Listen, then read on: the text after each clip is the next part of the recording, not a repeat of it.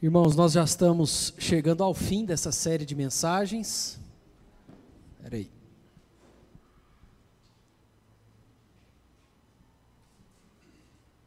Alguns domingos nós começamos essa série de mensagens em Tiago. É, provavelmente que domingo que vem a gente já chegue ao fim de toda essa carta. Passamos aí por vários domingos estudando versículo por versículo, parte por parte. Intitulamos essa série de A Prática Leva à Perfeição porque a ideia foi usar esse ditado popular para falar um pouco do conteúdo da carta. Em poucas palavras, a gente poderia dizer que Tiago vai desafiar os seus leitores e nos desafiar, obviamente, a colocar em prática tudo que nós já aprendemos e sabemos a respeito do Evangelho. Por isso, intitulamos essa série de A Prática Leva à Perfeição. Hoje, já no finzinho da carta, eu quero convidar você a abrir a sua Bíblia em Tiago, capítulo 5, do verso 7 ao verso 11.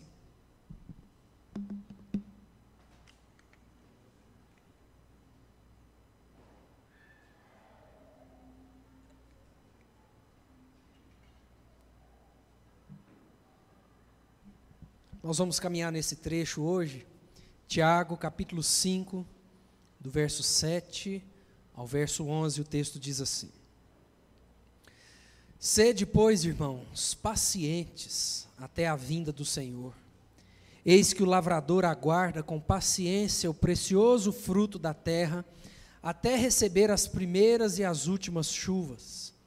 Sede vós também pacientes e fortalecei o vosso coração, pois a vinda do Senhor está próxima. Irmãos, não vos queixeis uns dos outros para não serdes julgados, eis que o juiz está às portas. Irmãos, tomai por modelo no sofrimento e na paciência os profetas, os quais falaram em nome do Senhor. Eis que temos por felizes, ou ainda bem-aventurados, os que perseveraram firmes. Tendes ouvido da paciência de Jó, e vistes que fim o Senhor lhe deu, porque o Senhor é cheio de terna misericórdia e compassivo. Nós vamos ficar até aqui hoje, nesse trecho de Tiago. Irmãos, um dos males do nosso século, e principalmente falando do Brasil, do nosso contexto, é a impaciência. Essa é uma das marcas dos nossos dias, a impaciência. Nós estamos cada dia mais impacientes. Então o sinal fecha, você para o carro e você vê 70 segundos, você já fica assim, não acredito que eu vou ter que esperar 70 segundos para esse sinal abrir. A gente vê as nossas crianças, às vezes eu vejo o Rafa brincando com o celular, dou o celular para ele ver um desenho, e ele começa a assistir um desenho, dá 10 segundos ele passa para outro, dá 15 segundos ele passa para outro, dá 5 segundos ele passa para outro. A impaciência tem sido uma marca dos nossos dias. E não é à toa a gente falar sobre isso, principalmente no Brasil, porque eu já falei isso aqui, mas existem estudos e um ranking que mostra que o Brasil é o país mais ansioso do mundo. Nós somos o primeiro lugar do mundo em transtornos de ansiedade e o quinto lugar em depressão. E isso acaba nos atingindo também como igreja, como povo de Deus. Nós somos impacientes nas pequenas coisas, como no trabalho, ou em casa, na igreja, com as pessoas. Somos impacientes também nas grandes coisas, às vezes na expectativa que Deus transforme alguma situação, às vezes no afã ali de que Deus abra aquela porta de trabalho que você já tem orado há tanto tempo, às vezes o anseio pela cura de algum parente, de algum amigo, de alguém próximo, todo o contexto que nós vivemos, a tecnologia, a velocidade da informação, a facilidade em resolver rapidamente o que antes era demorado, tudo isso nos empurra para esse imediatismo, para essa impaciência. Tudo na nossa vida é para agora, é de imediato, tudo é para já. E talvez uma das circunstâncias mais difíceis e mais usadas por Deus para tratar o nosso coração é fazer a gente esperar. É fazer a gente esperar. Esperar em Deus. Esperar o tempo de Deus talvez seja uma das estratégias mais difíceis que Deus usa com a gente: nos ensinar a esperar. Como a gente já tem conversado, essa é uma carta escrita por Tiago, mais velho dos irmãos de Jesus. Inclusive, os estudiosos vão mostrar que no início da vida de Jesus, esse Tiago e muitos outros nem sequer criam em Jesus como o Messias prometido, mas com o decorrer do tempo e dos anos, Tiago, como muitos outros, se tornaram discípulos fiéis e pregadores de Jesus. Alguns estudiosos vão dizer que Tiago e também a carta de Paulo aos Gálatas são os escritos mais antigos que nós temos no Novo Testamento. E Tiago era também líder daquela primeira igreja em Jerusalém. Nós temos em Atos a narrativa da descida do Espírito Santo e uma primeira igreja grande se forma ali daquela pregação de Pedro, da ação do Espírito Santo, e ali nós temos alguns líderes, algumas pessoas importantes cuidando, pastoreando aquele povo, e dentre esses homens nós temos Tiago. Então Tiago escreve essa carta para essa igreja que tinha nascido e caminhado um pouquinho com ele em Jerusalém, mas que havia sido dispersada por toda a região depois da perseguição da liderança judaica contra aqueles cristãos. No domingo passado, nós vimos a exortação de Tiago aos ricos que tinham alcançado essa posição através de corrupção, de ganância, de exploração, de egoísmo. E muitos é, leitores originais dessa carta, inclusive, eram vítimas desses homens, dessas famílias que exploravam a mão de obra, que roubavam do povo, que tinham o coração cheio de ganância, e em meio a tanto sofrimento e tanto angústia e tanta angústia, Tiago continua nessa toada, agora nesse trecho que nós acabamos de ler, ensinando e exortando o povo a ter paciência, a aprender a esperar e esperar de maneira firme em Deus. É por isso que nós vamos conversar hoje sobre esperar em Deus é caminhar. Esse tema foi pensado diante do texto e também quando eu lembrei de uma música de uma banda chamada Palavra Antiga, que chama Esperar é Caminhar. É interessante, eu vou até ler essa letra no finzinho do nosso tempo aqui, mas a ideia de da gente meditar em esperar em Deus é caminhar é a ideia que a gente precisa aprender que esperar no Senhor não é ficar estagnado, não é ficar travado. Esperar em Deus é caminhar. Esperar em Deus é exercitar confiança nos propósitos de Deus. Esperar em Deus é aprender que o tempo de Deus é sempre o melhor. É investir a nossa vida no que de fato vale a pena Esperar em Deus é caminhar porque significa uma progressão do nosso relacionamento com Ele. E esse texto vai nos ensinar que esperar em Deus é caminhar, primeiro, na convicção da volta de Cristo. Na convicção da volta de Cristo. Olha o que Tiago diz, aqui do verso 7 ao verso 9. Acompanha comigo os primeiros versículos, verso 7 ao verso 9. Tiago diz assim: Sede, pois, irmãos, pacientes até a vinda do Senhor. Eis que o lavrador aguarda com paciência o precioso fruto da terra, até receber as primeiras e as últimas chuvas. Sede vós também, o quê? Pacientes. E fortalecei o vosso coração, pois a vinda do Senhor está próxima. Verso 9: Irmãos, não vos queixeis uns dos outros para não serdes julgados, eis que o juiz está às portas. Semana passada nós conversamos justamente sobre isso aqui, é, na nossa reunião de jovens, aqui na terça-feira. Conversamos sobre a volta de Cristo. E uma das coisas que nós falamos aqui na terça-feira e conversamos é como essa promessa é uma promessa que não tem raízes profundas no nosso coração.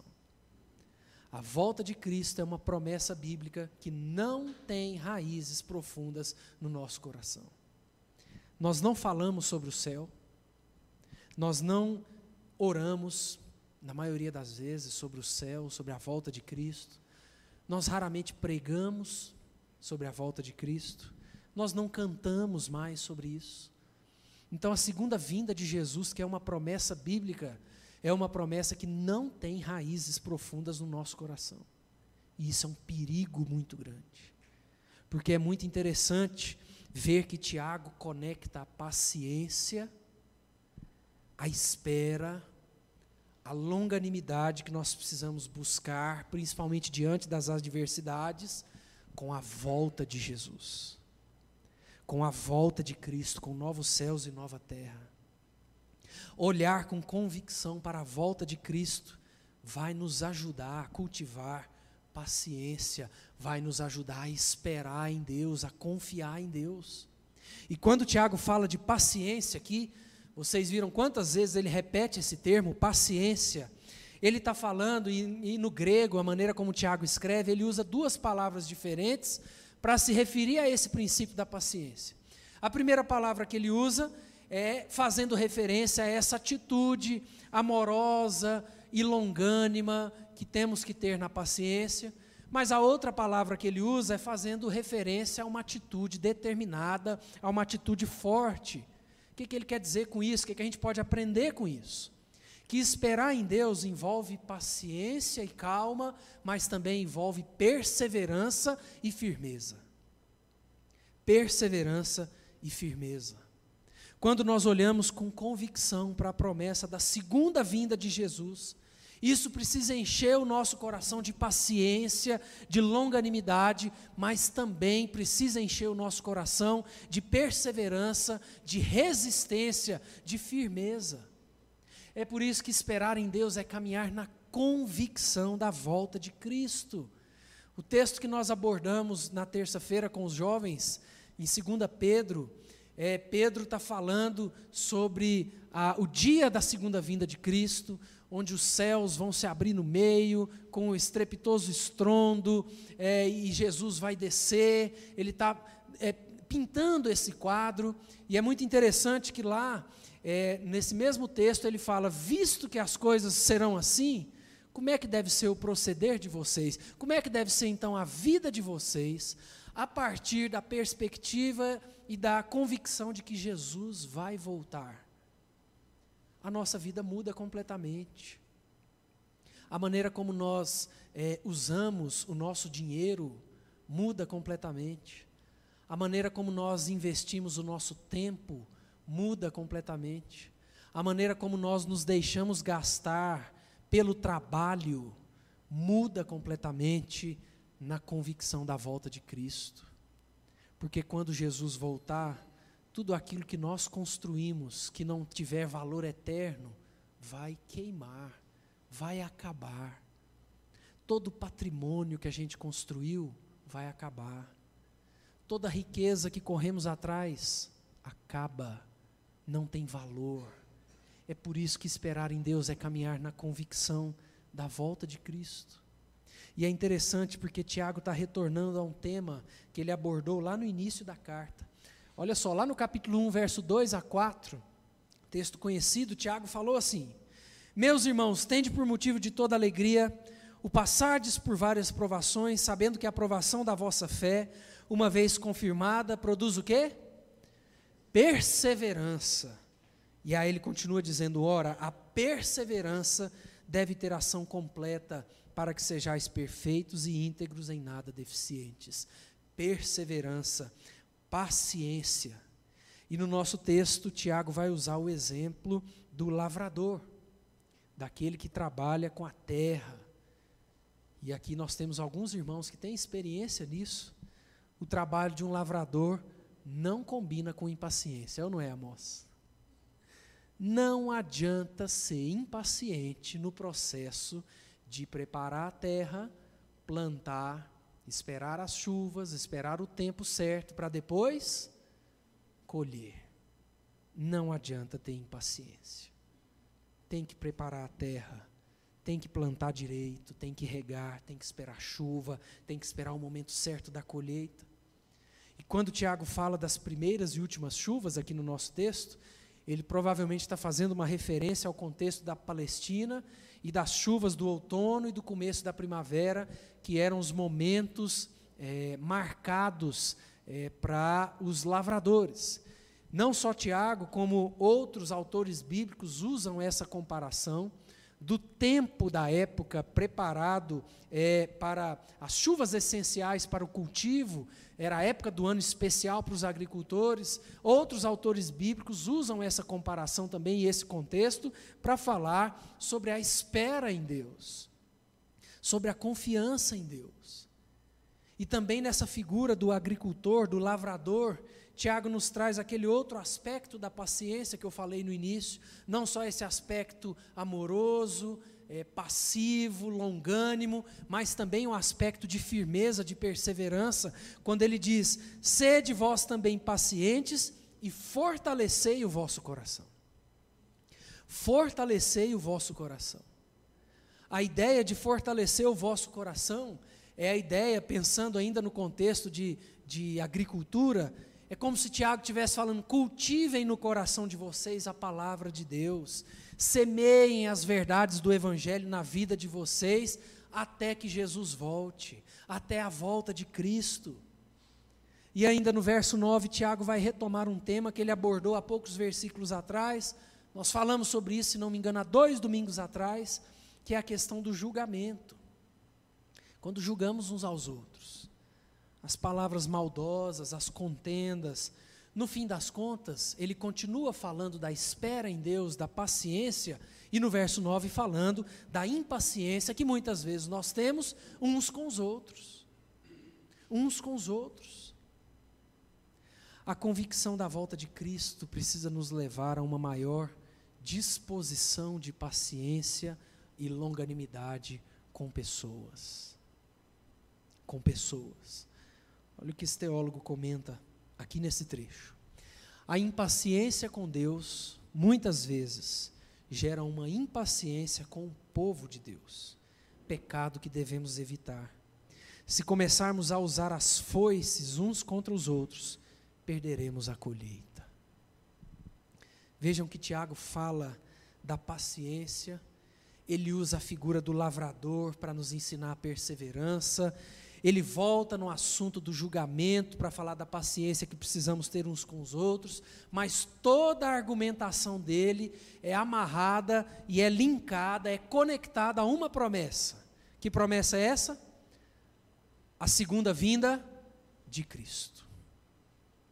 No verso 7 ele fala: até a vinda do Senhor. No verso 8 ele fala: pois a vinda do Senhor está próxima. No verso 9 ele diz: Eis que o juiz está às portas. Tiago está querendo bater nessa tecla para nos ensinar que esperar em Deus é caminhar na convicção de que Jesus vai voltar e pode ser essa noite, pode ser essa madrugada, pode ser amanhã de manhã, pode ser daqui 10 anos, daqui 50 anos, não interessa. A promessa é de que Jesus vai voltar. Olha o que Paulo diz aos Romanos nesse texto, Romanos 13, versos 11 e 12.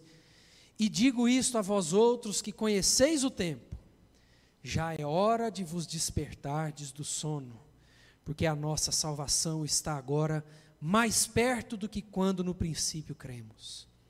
Vai alta a noite, vem chegando o dia.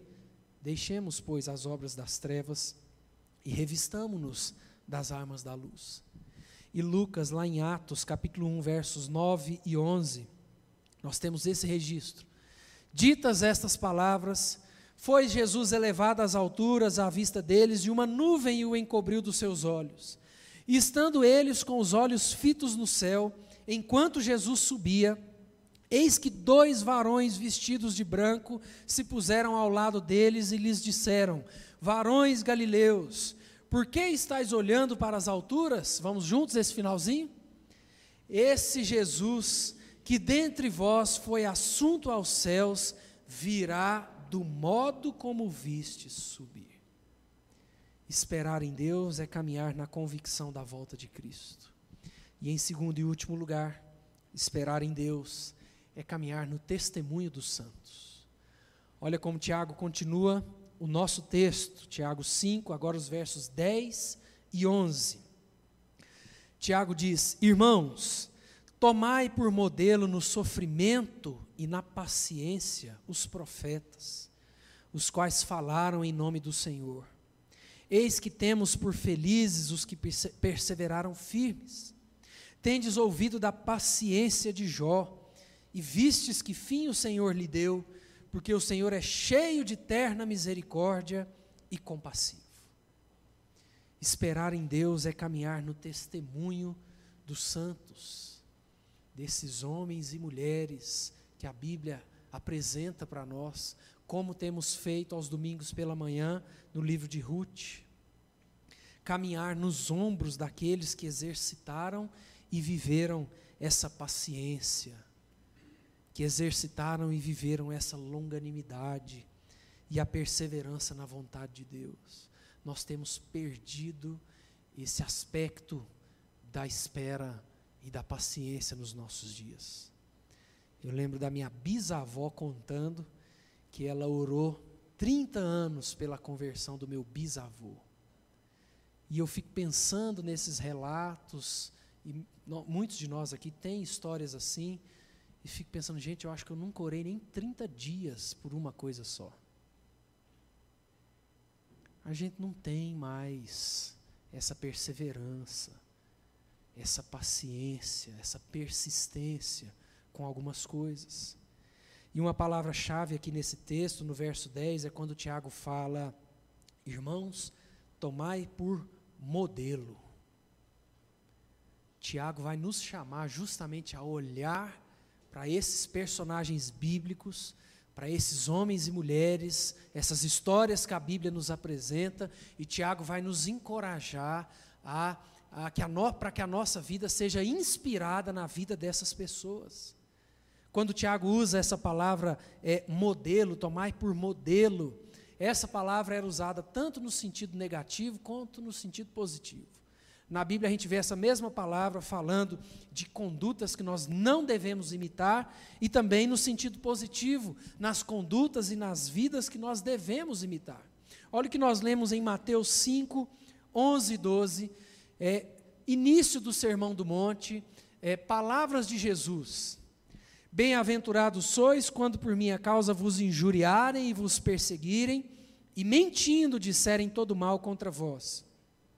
Regozijai-vos e exultai, porque é grande o vosso galardão nos céus. Olha o que Jesus diz: Pois assim perseguiram aos profetas que viveram antes de vós.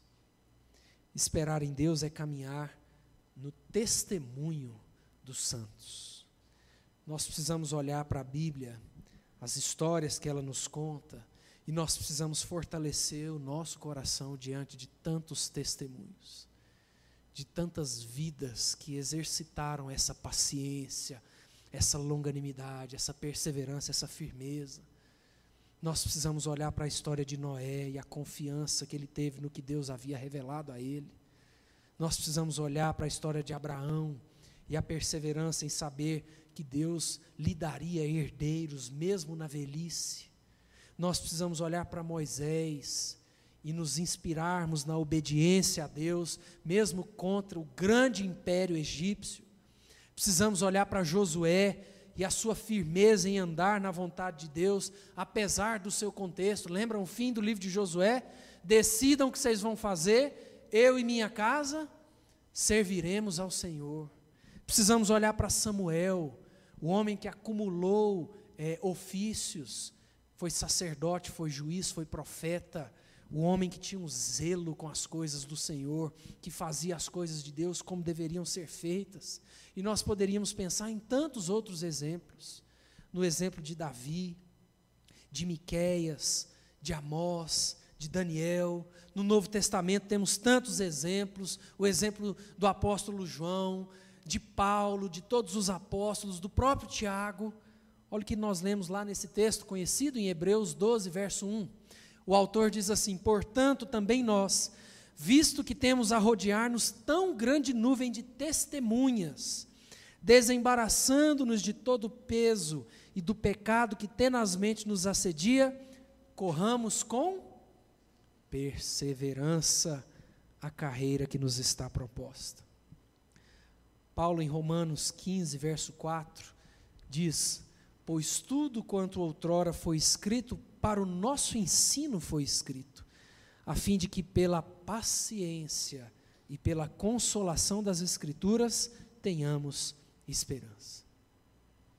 E, obviamente, irmãos, muito acima de todos esses exemplos dos profetas, dos homens e mulheres que nós temos na Bíblia, o maior exemplo, o maior testemunho que pode e vai fortalecer o nosso coração é o de Jesus Cristo. É o de Jesus Cristo.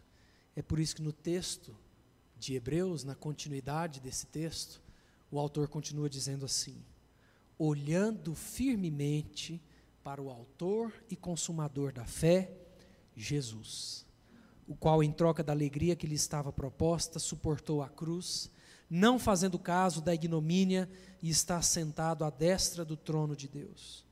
Considerai, pois, atentamente aquele que suportou tamanha oposição dos pecadores contra si mesmo, para que não vos fatigueis desmaiando em vossa alma. Isaías 53, que é um dos textos do Antigo Testamento que apontam para Jesus, que revelam Jesus, na, nos versos 7 ao verso 9, Isaías diz assim: Ele foi oprimido e humilhado, mas não abriu a boca. Como cordeiro foi levado ao matadouro, e como ovelha muda perante os seus tosqueadores, ele não abriu a boca. Por juízo o opressor foi arrebatado, e de sua linhagem, quem dela cogitou? Porquanto foi cortado da terra dos viventes, por causa da transgressão do meu povo, foi ele ferido. Designaram-lhe a sepultura com os perversos, mas com o rico esteve na sua morte, posto que nunca fez injustiça, nem dolo algum se achou em sua boca. Nós precisamos olhar para Jesus e para os tantos homens é, e mulheres de Deus que confiaram no Senhor e aprenderam a esperar em Deus. Aprenderam a esperar em Deus. E isso precisa ser ferramenta de inspiração e de fortalecimento para as nossas vidas. Tiago termina o nosso bloco trazendo o exemplo de Jó. Lá no finzinho a gente vê ele falando: "Tendes ouvido da paciência de Jó". O termo é, paciência aqui é, pode nos levar a uma interpretação errada, porque por muitas vezes a gente usa essa expressão, fulano tem a paciência de Jó, não é?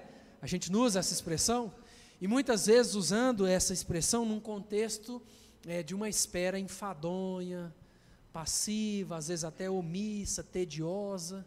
Não é essa palavra que Tiago usa aqui. O grego que Tiago usa aqui nos remete àquela, àquele segundo aspecto, o de perseverança. Então é como se Tiago estivesse falando: tendes ouvido da perseverança de Jó, da firmeza de Jó, da resiliência de Jó. Jó, diante de todo o sofrimento, de toda angústia, de toda incerteza, ele permaneceu firme, resiliente, esperando no Senhor. E por que será que Tiago nos instiga a olhar para o fim da vida de Jó. Por que será que Tiago fala, tendes ouvido da paciência de Jó? Vocês viram o que aconteceu com a vida dele, vocês conhecem essa história. A narrativa bíblica vai nos mostrar que Jó saiu de toda aquela prova, de toda aquela experiência amarga, muito mais próximo de Deus do que ele era antes. Lá em Jó 42, verso 5, texto tão conhecido, nós temos nas palavras de Jó, ele dizendo: Eu te conhecia só de ouvir, mas agora os meus olhos te veem. O que, que Jó quer dizer com isso? Antes eu tinha um certo nível de conhecimento de Deus, mas depois de toda essa prova, de toda essa perseverança, de tudo que eu passei, a minha intimidade com Deus está em outro nível agora. Jó saiu renovado, Jó saiu um novo homem. Jó saiu de toda aquela prova, daquela perseverança, muito mais próximo de Deus. E um texto que às vezes a gente esquece, que também está no capítulo 42 de Jó, dos versos 12 e 13. Assim abençoou o Senhor o último estado de Jó mais do que o primeiro, porque veio a ter 14 mil ovelhas, seis mil camelos, mil juntas de bois e mil jumentas, também teve outros sete filhos e três filhas. Jó não saiu apenas mais próximo de Deus, como o próprio Deus o abençoou ainda mais depois de tudo que ele havia enfrentado. Irmãos, esperar em Deus é caminhar. Primeiro, na convicção da volta de Cristo e também no testemunho dos santos. Nós precisamos ir contra a nossa cultura da impaciência. Precisamos tomar cuidado com isso. Nós estamos cada vez mais ansiosos, nós ficamos cada vez mais angustiados diante de qualquer situação que a gente precisa esperar, e isso afeta também o nosso relacionamento com Deus. Porque Deus não está à mercê dos nossos chiliques. Deus não está à mercê das nossas orações gritadas e de horas e horas. Deus não funciona assim. Deus funciona no tempo dele, do jeito dele, na maneira que ele quiser. E nós precisamos aprender a esperar em Deus. Esperar em Deus é caminhar. Nós precisamos cultivar um coração que sabe esperar. Precisamos ensinar as nossas crianças a esperar, a ter paciência, longanimidade, perseverança. Precisamos aprender que o tempo de Deus é sempre o melhor para nós, mesmo que a gente não entenda. E eu queria que a gente ficasse com isso gravado no nosso coração essa noite. Esperar em Deus é caminhar, porque esperar em Deus não é uma atitude é, de ignorância ou de preguiça.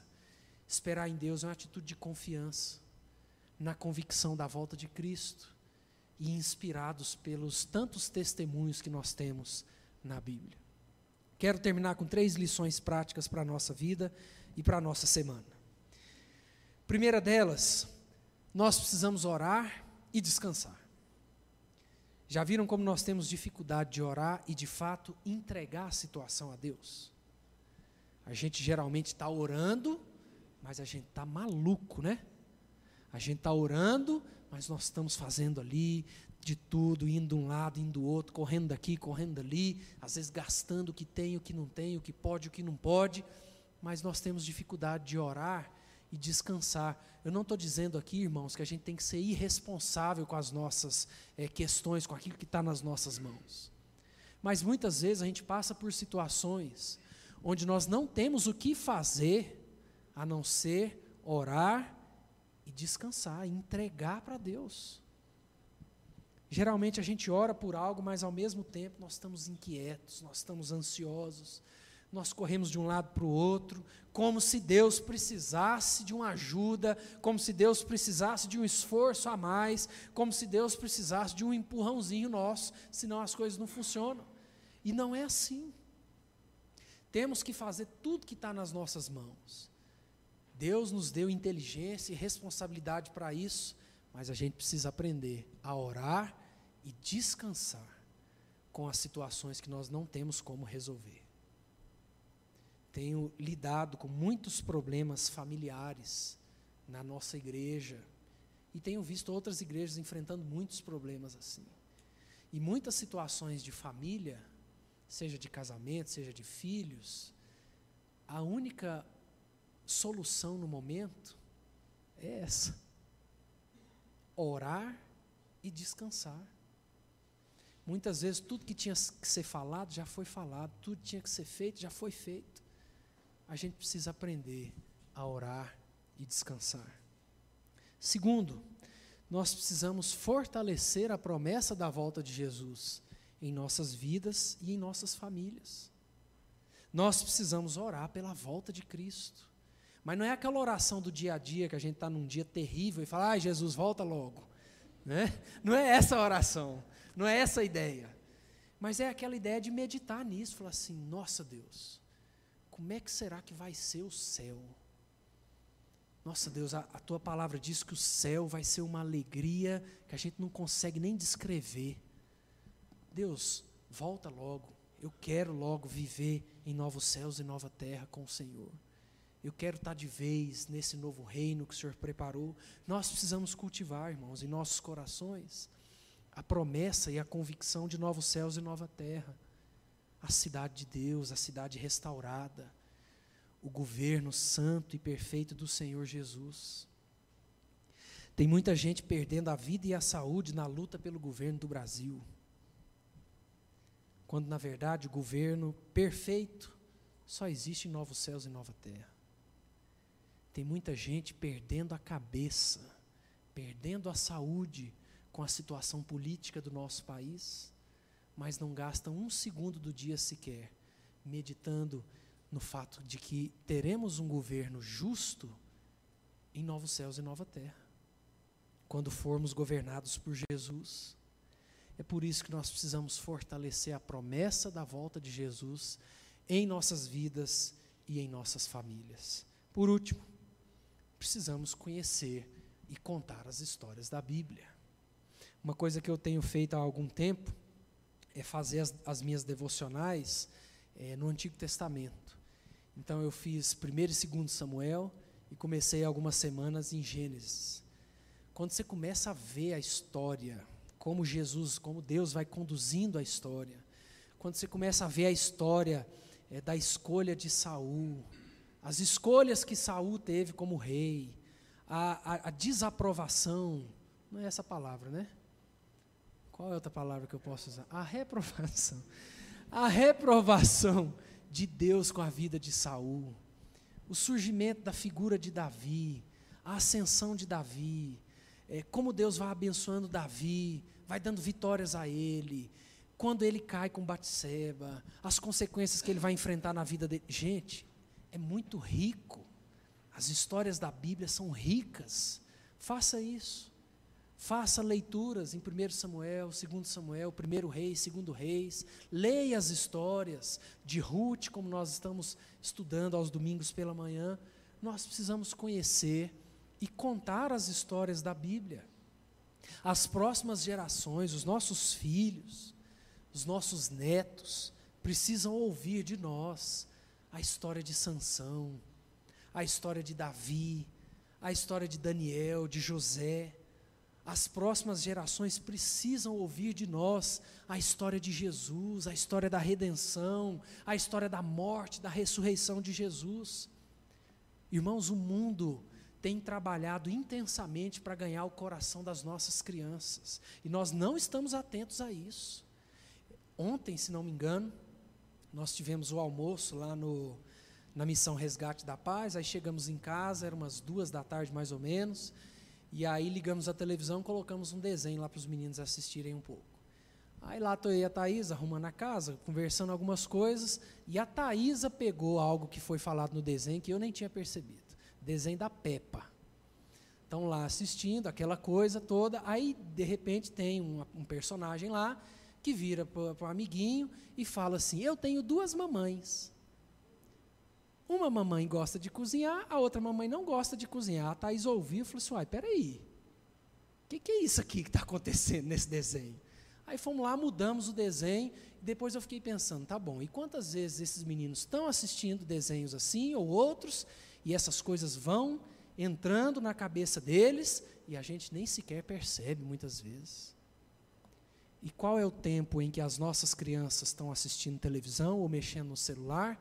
E qual o tempo onde elas estão ouvindo as histórias bíblicas? As historinhas de Davi, a historinha do nascimento de Jesus, os cânticos que a gente ensina para elas. Nós precisamos, irmãos, conhecer e contar as histórias da Bíblia. Quero convidar você a baixar a sua cabeça, fechar os seus olhos. E eu quero, antes de orar, ler a letra da música é, que eu me lembrei para colocar esse título, né? Esperar em Deus é caminhar. Baixe sua cabeça, feche seus olhos, tire esse tempo para você orar rapidamente, em silêncio, seu tempo a sós com Deus. Eu vou ler é, um pedaço dessa letra e depois vou orar para que Deus nos ajude a viver tudo isso. A letra diz assim: Quando espero a chuva chegar, tu vens com o teu vento. Quando espero tua voz estrondar, tu vens com silêncio. Eu espero em ti, embora sem saber como tu dirás, eu não sei, mas esperarei. Quando espero o mar se abrir, vejo meus pés sobre as águas. Quando espero o fogo arder, ouço a brisa suave. Mesmo sem saber como tu dirás, dentro de mim reinará a tua paz, que me faz saber esperar em ti é sempre caminhar, é caminhar contigo e eu espero. Aleluia, espero em ti. Aleluia, espero em ti. Vamos orar por isso? Deus, muito obrigado pela tua palavra, pelas verdades que nós aprendemos na tua palavra. Nos ajuda, Deus, a esperar o tempo do Senhor, Pai. Nos ajuda a entender que esperar no Senhor é caminhar. Esperar no Senhor faz bem para a nossa vida, faz bem para a nossa fé, faz bem para o nosso relacionamento com o Senhor e uns com os outros. Nos ajuda, Deus, a esperar no Senhor, caminhando na convicção de que o Senhor vai voltar em breve, e nós ansiamos por isso. Nos ajuda a esperar no Senhor, caminhando na convicção de tantos homens e mulheres revelados na palavra que esperaram no Senhor, que tiveram essa paciência e essa perseverança e desfrutaram dos bons frutos disso. Nos ajuda, Deus, para que a tua palavra seja inspiração para nos ensinar a esperar no Senhor. Oramos, Deus, por tudo isso, para que o Senhor nos ajude a viver tudo isso para a honra e glória do Senhor. E que a graça do Senhor Deus, nosso Pai, que o amor de Jesus Cristo, seu Filho, nosso maior testemunho, maior exemplo de vida, e que as consolações, as convicções, o ensino que vem através do Espírito Santo esteja com cada um de nós durante a nossa semana, durante toda a nossa vida, em nome de Jesus. Amém.